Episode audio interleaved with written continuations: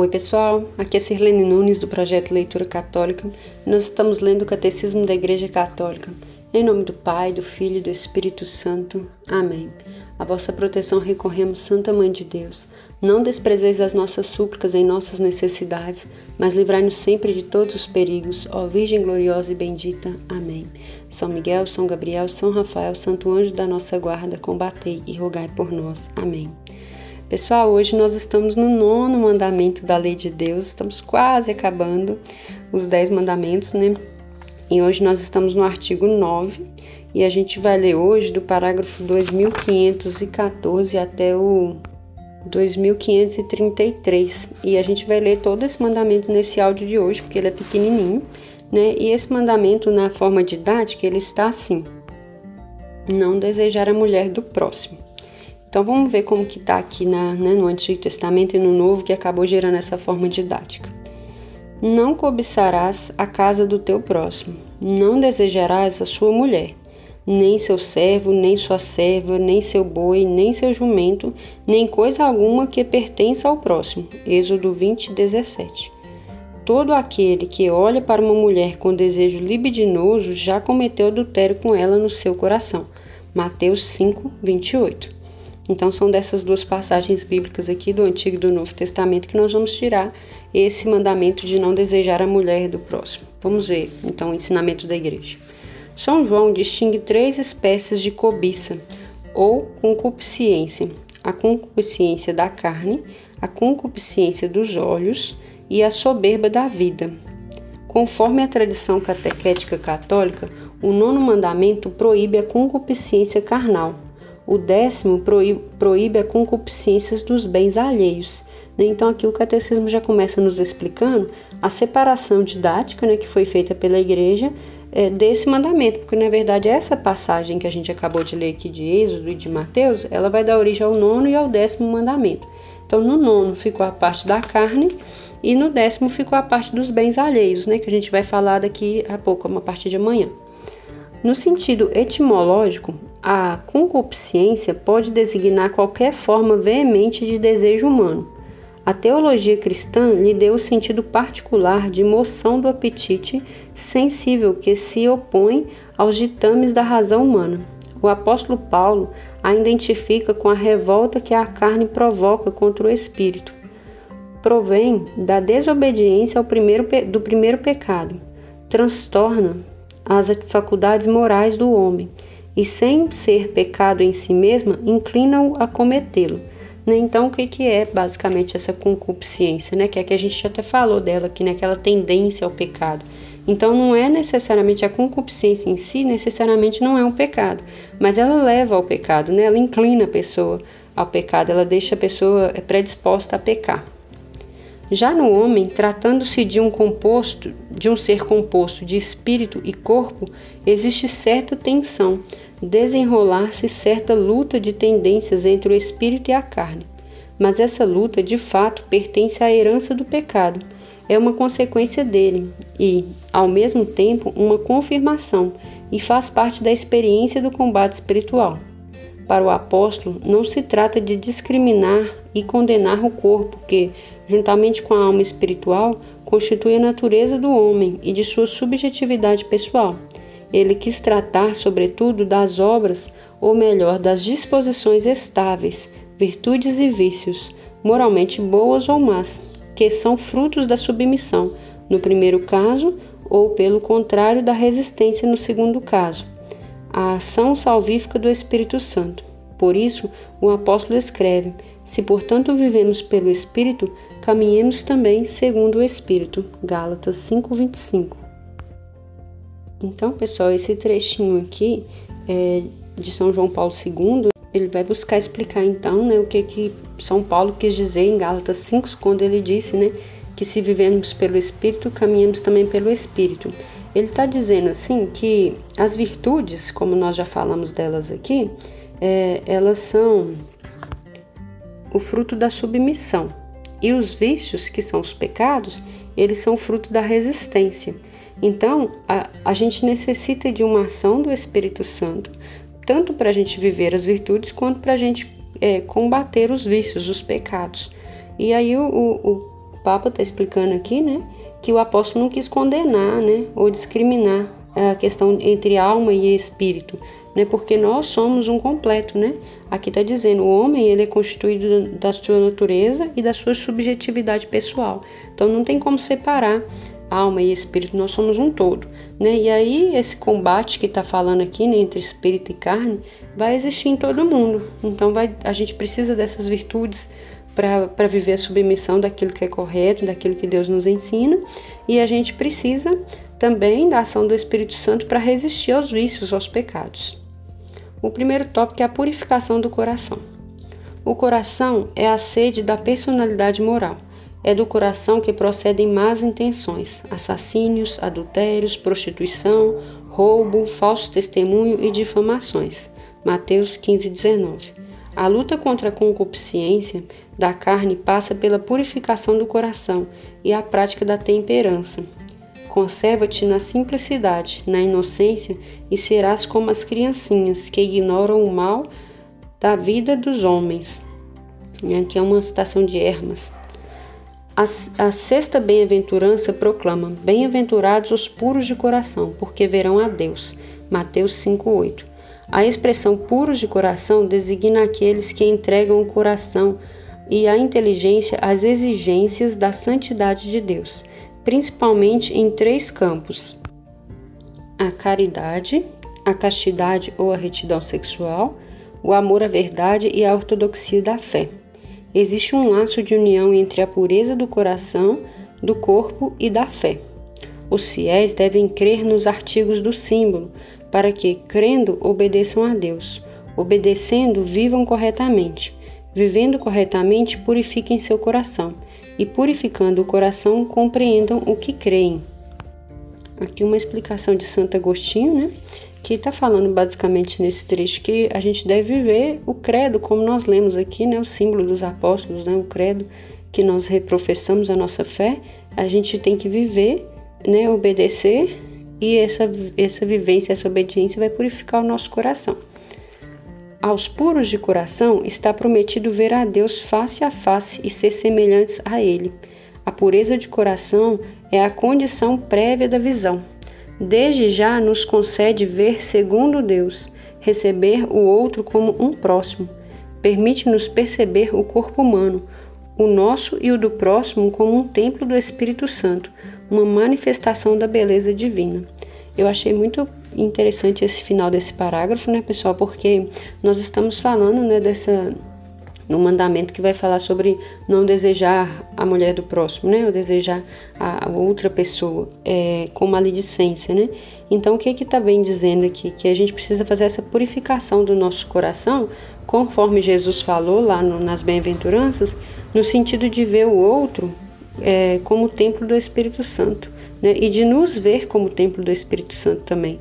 Porque a partir do momento que a gente passa a ter essa concepção do nosso corpo como obra da criação, como beleza que Deus deu, cada um com a sua beleza, né? A beleza ela tá nos olhos mesmo. A gente tem até um dito popular, eu acho que diz que a beleza está nos olhos de quem vê. Na verdade, é, todos temos as nossas belezas, né? Da forma com que nós concebemos o que é belo, né? Então, às vezes as pessoas admiram a outra pessoa pela beleza que tem e se ela souber compreender que a outra pessoa, ela também é templo do Espírito Santo e que aquela beleza é uma manifestação da obra do Criador, sem desejo, tudo bem. O problema é quando vem os desejos, né? Quando a gente cede às tendências, às inclinações da carne, como falou que essas três coisas que a gente precisa para viver, né? A caridade, né? Que eu, eu, eu olho para o outro, mas eu sei que o outro não me pertence, eu não preciso tomar posse do outro. Né? A castidade, nós falamos aqui no mandamento, né, sobre a castidade a retidão sexual, que é um, tem que a gente pode admirar, mas sem esse desejo desordenado, e o amor à verdade, né, o conhecimento da fé. Então, aqui existe uma coisa que é muito mais é, profunda do que só o nosso ser humano em si, né? A gente já falou que o ser humano ele não é, ele não tem como separar o humano do, da alma, da, do espírito. Então, precisa ter uma harmonia entre entre essa esse, esse todo que nós pertencemos, né? O tópico 2 é a luta pela pureza. O batismo confere àquele que o recebe a graça da purificação de todos os pecados, mas o batizado deve continuar a lutar contra a concupiscência da carne e as cobiças desordenadas. com a graça de Deus, alcançará a pureza do coração. Então, aqui o catecismo vai elencar quatro tópicos, né, que nos ajudam a alcançar essa pureza de coração. Primeiro, pela virtude e pelo dom da castidade, pois a castidade permite amar com o coração reto e indiviso. Né? Nós falamos disso lá no mandamento, no sexto mandamento, né? sobre a castidade. Pela pureza de intenção, que consiste em ter em vista o fim verdadeiro do homem. Com a atitude simples, o batizado procura encontrar e realizar a vontade de Deus em todas as coisas. Com a pureza do olhar, exterior e interior, pela disciplina dos sentimentos e da imaginação, pela recusa de toda a complacência dos pensamentos impuros que tendem a se desviar do caminho dos mandamentos divinos. A vista desperta as paixões dos insensatos. Sabedoria 15, 5. E pela oração. Eu julgava que a consciência dependia de minhas próprias forças, forças que eu não conhecia em mim. E eu era tão insensato que não sabia que ninguém pode ser continente se vós não, não lhe concedeis. E sem dúvida mo teríeis concedido, se com meus gemidos interiores vos ferisses os ouvidos, e com firme fé depusesse em vós as minhas preocupações. Né? Aqui uma oração de Santo Agostinho, né? Ah, eu achei até muito providente, porque o que, que a gente elencou aqui, esses quatro itens, né? Para a gente alcançar essa pureza né, de coração, essa essa luta pela pureza, a castidade, como nós falamos, né? A gente falou lá no mandamento que não só as pessoas solteiras são chamadas a viver a castidade, mas todos, né? Cada um no seu estado de vida. É pela pureza de intenção, que é aquilo que eu comentava, né? Quando eu olho para o outro, como que eu vou ordenar essa minha admiração? Né, pelo outro, eu preciso compreender que ele é templo do Espírito Santo, né? Eu preciso ter é, a vista no fim verdadeiro do homem, né?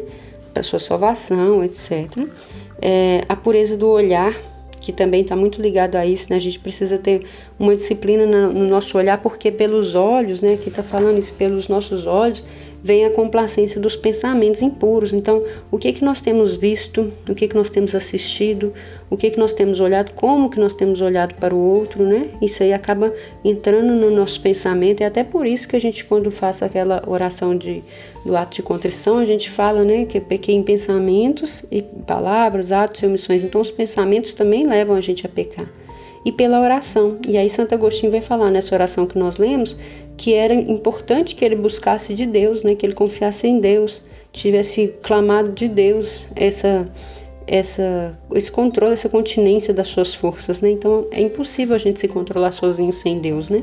Então por isso é importante, né, a vida espiritual. A pureza exige o pudor. Esta é uma parte integrante do, da temperança. O pudor preserva a intimidade da pessoa, consiste na recusa de mostrar aquilo que deve ficar escondido. Está ordenado à castidade, exprimindo sua delicadeza. Orienta os olhares e os gestos em conformidade com a dignidade das pessoas e de sua união. O pudor protege o mistério das pessoas e de seu amor. Convida a paciência e a moderação na relação amorosa. Pede que sejam cumpridas as condições da doação e do compromisso definitivo do homem e da mulher entre si o pudor é modéstia. Inspira o modo de vestir, mantém o silêncio ou certa reserva quando se entrevê o risco de uma curiosidade malsã. Torna-se discrição. Existe um pudor dos sentimentos, como existe o do corpo. O pudor, por exemplo, protesta contra a exploração do corpo humano em função de uma curiosidade doentia, como um certo tipo de publicidade ou contra a solicitação de certos meios de comunicação, de ir longe demais na revelação de confidências íntimas. O pudor inspira um modo de viver que permite resistir às solicitações da moda e à, e à pressão das ideologias dominantes. As formas revestidas pelo pudor variam de uma cultura para outra. Em toda parte, porém, ele permanece como um prossentimento de uma dignidade espiritual própria do homem, o pudor nasce pelo despertar da consciência do sujeito. Ensinar o pudor à criança e os adolescentes é despertá-los para o respeito da pessoa humana. Lindo essa explicação aqui. Que está falando basicamente da modéstia, né? Resumindo aqui, o pudor é modéstia, né? É quando as pessoas, quando nós nos escolhemos aquilo que nós vamos vestir, como que nós vamos nos expor ao mundo, a gente precisa estar olhando essa questão da modéstia, porque, como eu disse, os olhos provocam os nossos pensamentos que provocam o pecado. Então a pessoa ela pode estar levando o outro ao pecado, e isso também é pecado, né? É, a gente fala que a pessoa está usando o seu corpo para estimular o outro, fazer o outro cair no pecado. E isso acontece, né? Então peca a pessoa que olha que deseja e que vai é, ambicionar a, a mulher ou o homem do, do próximo, né? E aqui também cai no pecado a pessoa que provoca, né? Porque a pessoa acaba escandalizando também, né? Então precisa ter muito cuidado com isso, né? É, a gente tem que tomar cuidado com a moda, com as mídias que nos impõem certos tipos de comportamentos e de curiosidades, né? Aqui tá falando da mídia quando ela resolve revelar as confidencialidades íntimas, né? Que são os filmes, as novelas que querem mostrar ali às vezes a relação sexual, né? E às vezes até coisas desordenadas. Então, muito cuidado com o que a gente vê, né? E aí o mais interessante de tudo isso que a gente leu aqui, que é mesmo aquela missão dos pais, né? De ensinar as crianças e os adolescentes o pudor, né? A pureza cristã requer uma purificação do clima social. Existe, exige dos meios de comunicação social uma informação que não ofenda o respeito e a modéstia.